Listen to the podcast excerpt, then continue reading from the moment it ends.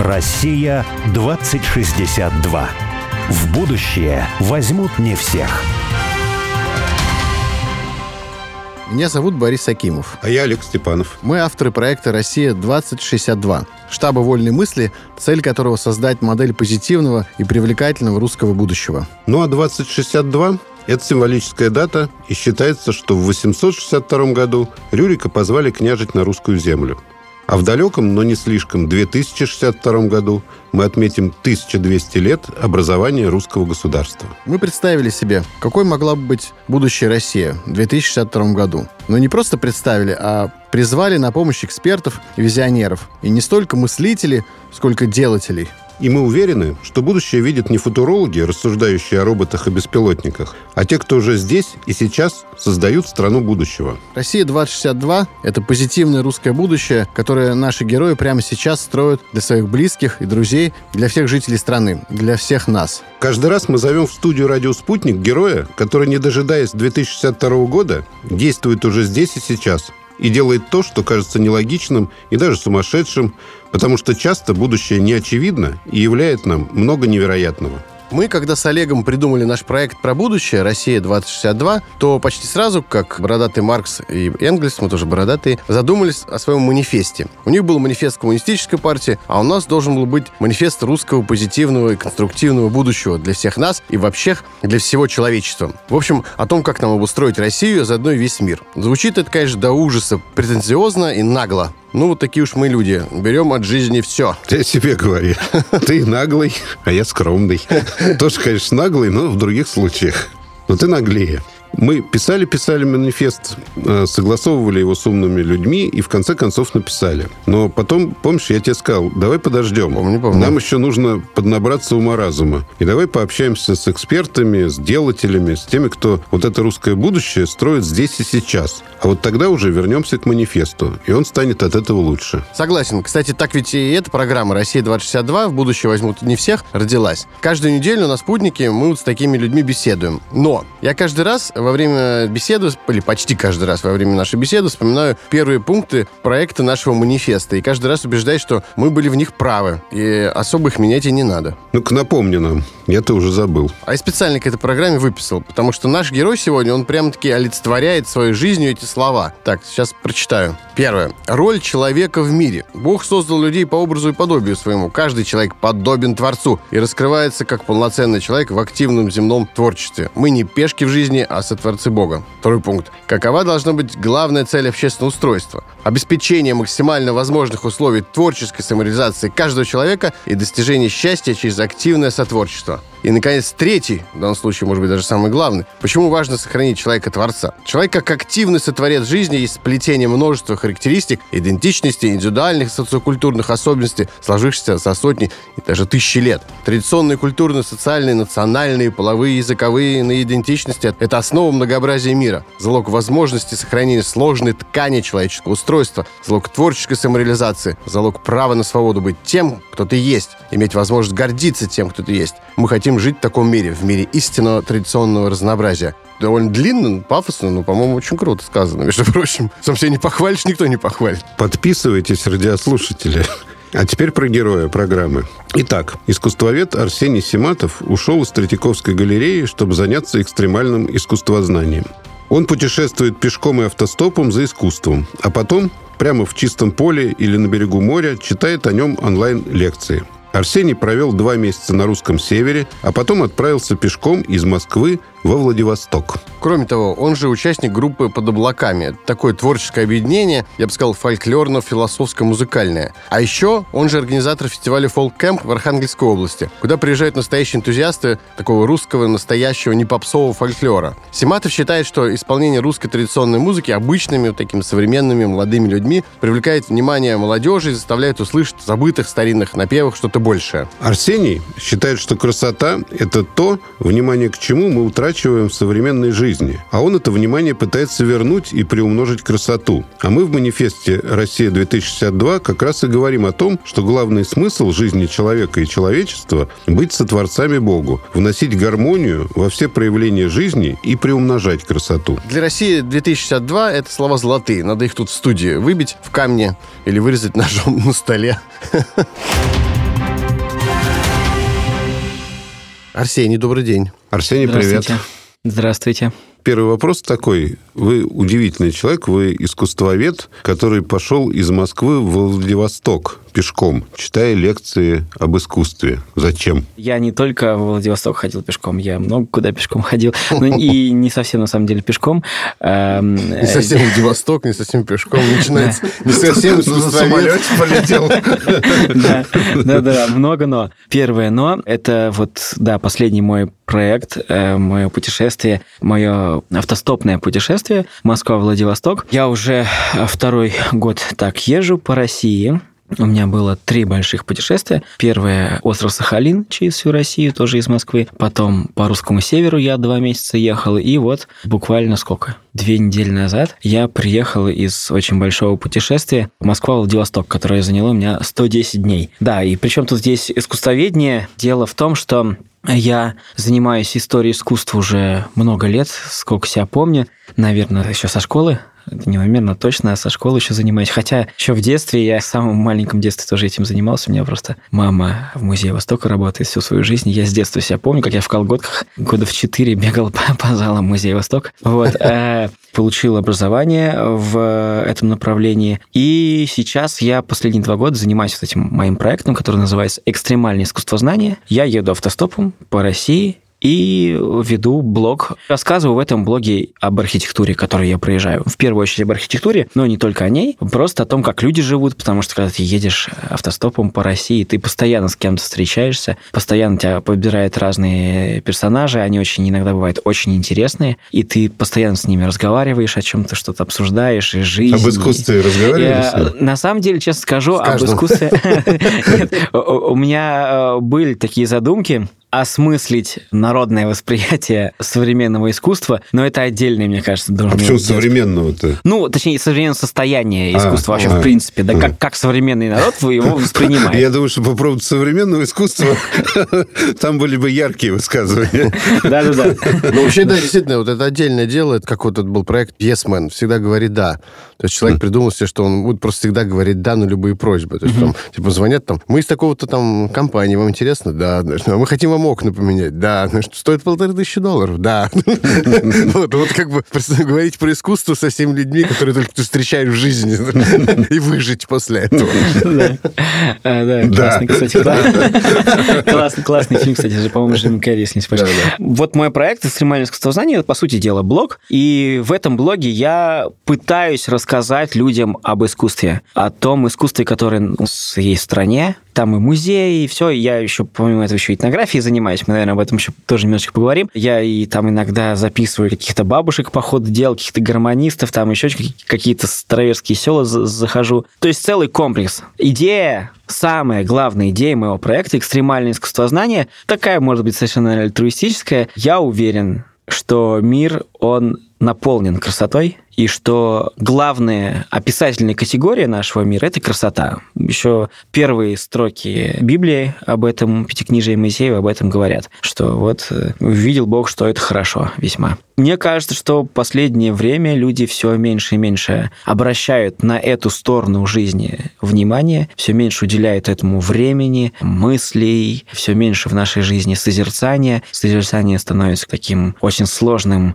трудозатратным процессом, то есть, если ты просто так живешь, по налаженным рельсам идешь, то в этих налаженных рельсах современного мира там особо нету места созерцанию и красоте. Вот, и мне как-то от этого немножечко обидно, и мне хочется это менять. Ну, обычно это как-то воспринимается там, да, есть какие-то конкурсы красоты, какие-то красивые женщины, что-то еще такое. И вот это вот все спросет мир. Такая благостность. Вот на самом деле красота другая все-таки, которая трудовая красота. Галимая благостность, простите. Да, да. А. Хорошая формулировка «трудовая красота». Ну да. Как Федоров говорил, что задача человека все Богом данное превратить в трудовое. Я сейчас там не помню, не могу процитировать, но вот э, урожай, например, да, он тоже за счет труда, еда за счет труда, все что угодно, деторождение, там, воспитание, там, вся жизнь, она должна быть через... Ну вот расскажите тогда... про эту трудовую красоту, которую вы Гармония. встречаете встретили путешествие из Москвы в Владивосток? Тут действительно, на самом деле, я немножко разрываюсь, о чем именно рассказать, потому что очень много всего. Мои путешествия занимают там по два, по три, иногда по четыре месяца. И я за это время встречаю очень много чего. Потрясающую совершенно архитектуру в большом количестве. Каждый день меня встречают новые памятники. Ой, а пока вот я не забыл, я просто Да-да. это можно очень коротко ответить, но мне правда интересно. А путь из э, Москвы во Владивосток Смотри, и из Москвы на Сахалин, он сильно разный? По сути дела, конечно же, он один, Один, грубо да? говоря, вышел... э, Ну, через по- Читу Восток вот, пошел. да? Да-да-да, и пошел на восток, Да. где солнышко стало, да и попер. У меня эти маршруты Москва-Владивосток, Москва-Сахалин, они похожи, но есть некоторые различия. В основном, конечно, основной участок там, грубо говоря, от Тюмени и до, до Владивостока большого разбега нет. Но до этого у меня по ходу дела просто можно заезжать в разные вещи. Архитектура бесконечное количество в России, она вся интересная. И первым своим путешествием во Владивосток я закрыл одну часть памятников, а другим вторым путешествием я вторую часть памятников, которую не успел еще в первое сделать. Что я увидел, да? Архитектура. Очень много. В основном, конечно, я акцентирую свое внимание именно на храмовой архитектуре, так как я ей очень много занимался. Последние лет 10, наверное. Вот эм, сейчас, последние мои 2-3 года, я прям очень много занимаюсь деревянной архитектурой и храмовой архитектурой 17-18 веков. Там много чего в Сибири есть по этому поводу, много чего интересного. Но помимо этого и все остальное тоже для меня как-то очень интересно. И конструктивизм я обожаю просто советский. Все эти огромные новые города, вот эта новая архитектура нового советского государства для новых людей, строящаяся мне, она какая-то очень попадает в меня. И застройка рядовая 19 века. Когда мы говорим о путешествиях, путешествия за архитектурой, мы представляем себе, да, сразу какой-нибудь там Парфенон, самый важный, самый центральный соборы Я, я готические, да. почему-то э, представляю себе такую заснеженную деревню, и там стоит какая-то церковь. Вот. Вот правильно, правильное представление. Ты правильно, да. Ну, да. так на самом деле мало кто представляет себе. Да, да, вот э, как бы я путешествую с архитектурой, все сразу там, пирамиды. Ва, ва, ва». Нет, а меня на самом деле очень интересует рядовая архитектура. Мне кажется, что в принципе рядовая архитектура, которая зачастую создавалась без какого-либо проекта, она очень интересная, она очень много чего может рассказать о человеке, который ее создает, о народе, в котором эта архитектура появляется, и о нас самих как о членах общества, как о единице творческой, которая что-то создает новое, как процесс творчества в нас, в лично, в каждом и в обществе в целом, как он происходит, формируется, протекает, это все безумно интересно. Как вот это рядовая архитектура, на которую обычно никто вообще никакого внимания не обращает. Вот и приезжаете в Петербург, и вы идете там Зимний дворец. Вот у нас расстрели, да, все его знают. Пошли посмотрели. Я, я иду в винный магазин, а потом просто гуляем просто по улице. Да, да. Вот а можно ну, на самом деле, я вот был в такой интересной экскурсии по подъездам. Просто вот мы ходили в подъезды во всякие обычных домов заходили. Девятиэтажных панельных домов. Нет, ну, всякие бабли. Конец 18 19, 19 век, и там и обнаруживали там какие-то невероятные вещи. Да, да, да, да, да. Но тут не, не только разговор именно каких-то, о каких-то интересных деталях, да, которые ты можешь встретить, а вообще об общем ты набираешь, насматриваешь огромные километры архитектуры, которая на самом деле очень качественная, она принципиально отличается от того, что сейчас у нас строится, просто в каком-то глубочайшем корне отличается. И, во-первых, ты воспитываешь этим потоком, постоянным потоком архитектуры, э, который через тебя проходит, воспитываешь свой глаз, свое зрение, и у тебя возникает огромное количество вопросов. Но вы имеете в виду, что вот э, вы когда едете, идете по России, да, то деревенская архитектура, да, ну, то есть мы не будем говорить о городах, например, да, ну, то есть это избы, да, В основном, да? Да, это избы и, и храмы, да, которые в деревнях сохранились. То есть именно вот это насматриваешь и понимаешь, там, в каком регионе, как люди думали, как они себе мир представляли, да. А еще, если мы говорим про русский север, что очень важно, но этот процесс был более ранний, он в, как бы в, там, в 60-е, 70-е, 80-е годы проходил, когда в русскую деревню пришел шифер и листовое железо стало доступным, то когда вот эти старые серые тесовые крыши, надо просто понять на самом деле, что до 50-х, да, даже, наверное, до 60-х годов все деревни русские – это серая архитектура, и вся крыша, которая сейчас может блестеть каким-то невероятным блеском, она была серая. Это был другой звук дождя. Мгм. Вот с детства вы сидите в доме, Да. А и бьет по железу дождь. А Да. как он по доскам шуршал. Это же здорово. Вот, они, когда снимали весь этот тес, они снесли вместе с ним в очень многих регионах русского севера, снесли вместе с ним целую сложнейшую систему перекрытия здания. Вот эти кони, Мгм. которых мы все знаем, да, из иллюстраций Билибина про русский север, вот эти все охлопни с этими конями, тесовые крыши, система водотоков очень красивая, там каждая деталь, она обыгрывалась художественно, это очень здорово. И они вот это все, к сожалению, посносили. Ну и, в принципе, да, конечно, там как досочками зашивают эти все обшивочки, тоже закрываются. И больше всего мне обидно. Ну, на севере понятно, там огромные вот эти дома с этими конями, там вот эта система убивается. А в других регионах России одной из самых важных деталей крестьянского дома, всей усадьбы, это ворота. Ворота с калиткой. Вот эти огромные мощные вереи, крышечка, ворота, украшенные самой потрясающей резьбой, а иногда просто очень красивые сами по себе по пропорции, которые организовывают это все пространство, ставят какую-то важную преграду, важную какую-то черту, которая отделяет твой мир от внешнего, который позиционирует тебя как хозяина, потому что люди идут и смотрят на твои ворота, какие у тебя ворота. И важный такой момент, мне кажется, это и в маленьких русских городах, и в Подмосковье раньше. Вот у меня любимый городок Зарайск. Мы с детства ездили с бабушкой, с дедушкой, с родителями в деревню в Подзарайском. Это юг Московской Да, области. да. Прекрасный совершенно город. И я вот вижу, как он за 32 года моей жизни, я все время там бываю, как он меняется. Какой он был в детстве, и ты идешь эти ворота, ворота, ворота, ворота. И сейчас как их всех сносят, убирают, меняют на профнастил. Это, конечно... Лицо меняется у хозяина. Меняется отношение между человеком и его пространством. Между домом и человеком, как он к нему относится, и что он от него хочет получить. И как он себя через это выстраивает свои отношения с обществом. Это же тоже очень важно. Вот ты поставил, зараз такая, трехметровый забор у себя.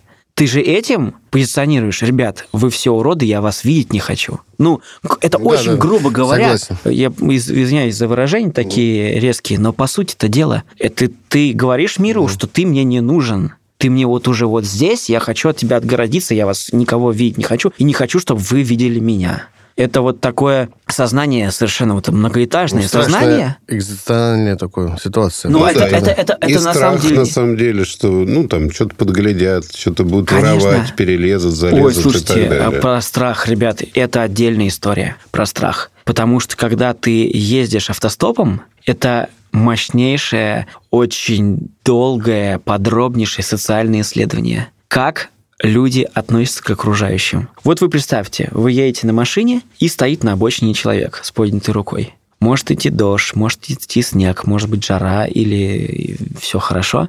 Это очень интересно следить за тем, кто останавливается, какие категории людей, чего они от этой остановки ждут, да, хотят с тобой поговорить, чтобы не заснуть, или видят, что ты путешественник, они хотят получить тебя реально какую-то информацию. И это очень интересно. И я хочу сказать, кстати, вот я езжу автостопом вообще очень давно, года с 10 наверное, и очень сильно все меняется. За последние годы сильно меняется. А как? Все. В В худшую сторону. в лучшую? В худшую, в худшую. худшую? Все, меньше и меньше берут. Да. Да, а вот, кстати, я ехал, только ковид начался, вот мое первое сахалинское путешествие. Ну, там брали более-менее.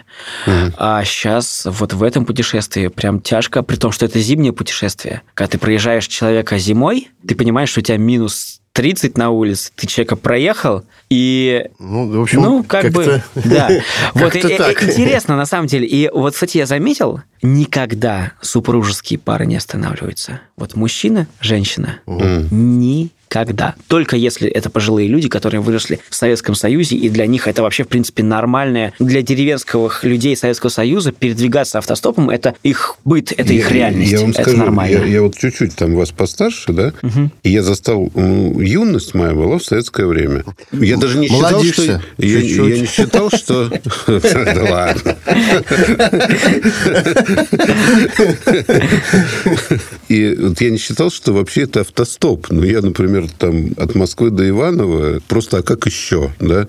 По Москве я передвигался исключительно, как бы сейчас сказали, автостопом, потому что таксисту тогда махнешь, и вот если ты просто путь понимаешь, и вот он куда-то едет, нормально было ему сказать, слушай, меня там через пару километров вот в ту сторону едешь, высади. Он денег даже не брал никогда. И первый раз это был, по-моему, 93-й год, по-моему, я с какой-то вернулся летом студентом шабашил, там, ну, деньги зарабатывали на стройках. Вернулся, стою с рюкзаком, ловлю человека и говорю, ну, тебе вот в сторону Арбата. Он говорит, сколько? Я говорю, что сколько, говорю, тебе в ту сторону ты никак по-другому не проедешь. Он говорит, почему я тебя должен вести на своей машине бесплатно? И вот это вот сознание первое, появившееся тогда, да, до этого, ну, есть такси. Такси платно, а если просто человек, то это бесплатно. А потом уже начались 90-е, когда все таксовали, да, ну, вот, а сейчас просто не останавливаются. Да, все меньше и меньше. Конечно, городские жители никогда не останавливаются, если это люди едут на дачу. Вот самое плохое оказаться в пятницу вечером на трассе под большим городом. Все, туши свет, никто не возьмет. Это вообще капец. Под Москвой тоже никто не берет. Тут еще важный момент, понимаете, тут можно провести между этими заборами, между этим автостопом и еще одним фактом, который меня вот как бы в процессе моего путешествия, я о нем задумался. Вот я помню свое детство московское. Мы совершенно спокойно с братом, с моим старшим, который старше мне совсем немного, мы все время проводили во дворе. Мы совершенно спокойно могли ходить по городу, ездить в школу, нам еще что-то. Я сейчас вижу, что родители своих детей в школу, там, я не знаю, чуть ли не до пятого класса не отпускают. Они их возят сами, они за ними следят, они их берут за ручку, ведут. А так что, типа, иди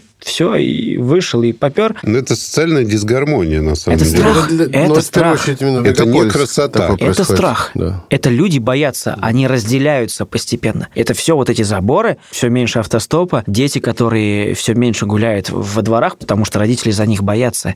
Это страх человеческий. для психотерапевта или психоаналитика хороший вообще Да, материал для очень, работы. Очень интересный. И на самом деле мне вот по этому поводу бы интересно, я вот ответ, конечно, дать не могу, что здесь важно, какие аспекты на это влияют.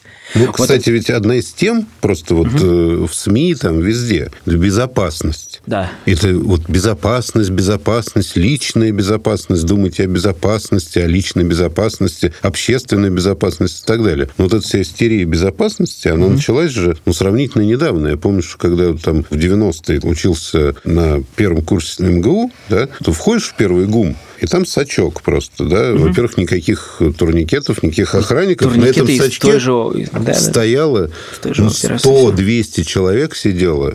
Все курили, пили пиво, водку, э, все болтали, не было никаких драк, ничего. Ну, то есть это было нормальное совершенно состояние. Никаких охранников не было вообще в А Раньше принципе. можно было пролезть в МГУ на лекции, если ты хотел, на самом А что деле. пролезать-то? Там не было А- никаких а- а- пропусков. Пройти просто. А сейчас Да. ты не вообще... Это 90-е, когда Да, да, ну, да. как бы опасность была гораздо больше, чем А сейчас сейчас, ты никуда например. не попадешь, Да. если у тебя нет пропуска заранее. Если подвести немножечко итог вот этой темы, теме разделения людского и страха, как для меня это тоже как бы важно, потому что на самом деле в чем еще история? Мне постоянно все пишут, а тебе не страшно? А тебе не страшно? Да я говорю, ребят, ну это самое безопасное пространство, это тайга и это трасса. Там ничего не происходит вообще. А вот в городе, в городе, вот выйдет на улицу, вот сюда, и если ты себе в голове представишь, сколько на этой улице погибло людей, там от его сбили машины, еще что-то, это намного более высокая процентность, там где-то здесь остаться э, бездыханным, чем там. И вот у людей вот эти барьеры, барьеры, барьеры, они все выше, выше, выше и выше. И мне интересно, это комфортная жизнь так к этому нас приводит? Потому что в 90-е годы я встречался, это самые интересные спутники, это старые автостопщики. Они подбирают сюда, видят своего брата, останавливаются, и тут я замолкаю и с открытым ртом слушаю, потому что это люди, которые с конца 80-х или с 90-х по всему миру, я несколько таких встречал, которые весь мир, Африка, Америка, вообще все, вся Россия, все объехали еще в те годы. И про Россию говорят, брала каждая третья машина, брала каждая третья машина. Тогда не было никакой безопасности. В русских многих деревнях, особенно на русском севере, традиция не закрывать дверь. Просто палку приставил и пошел в магазин. То есть люди, это Да, же кстати видно. говоря, я, я- я- мы, например, не закрываем дверь. Я живу в деревне вообще. Да я, что я ж ты не- по я не радио закрываю об дверь. этом, ну, не дверь. Я, каждую программу говорю, что живу в деревне, но, не- про, видите? но про дверь говорю впервые, на самом деле. Впервые, потому что у нас даже гостевой дом, мы там куда-то ключи подевали, а он там, значит, не закрывается, вот, мы всем объясняем, что ну, не закрывается, ничего страшного. Это там, норма нормально, двери вот, не закрывать, никто не войдет, к вам не придет. У него как? Потом звонят, там, мы приехали, делаешь дом там гостевой, вот там справа, а как открыть? Там открыто, вот, заходите, вот, не бойтесь. Слушайте, и, и при том, что сейчас полиции везде много, камеры, телефон, ты все, если у тебя в кармане телефон, то кому надо уже знает, где ты находишься в любом случае. Грубо говоря, безопасность на высочайшем уровне. Чего бояться-то? Уже все проблемы решены, да, грубо говоря. А, а наоборот, от этой безопасности, ощущения своей безопасности, возникает ощущение страха и разделения. То есть Ну это да, абсурд, получается, грубо говоря. Да, такой ми- какая-то- мир победившего постмодерна как раз в том, что чем больше безопасности, тем больше ощущения опасности. Да, да. И вот сейчас мы прервемся на На три новости. минуты на новости и послушайте о, о безопасном мире. Вот, и вернемся. Россия 2062.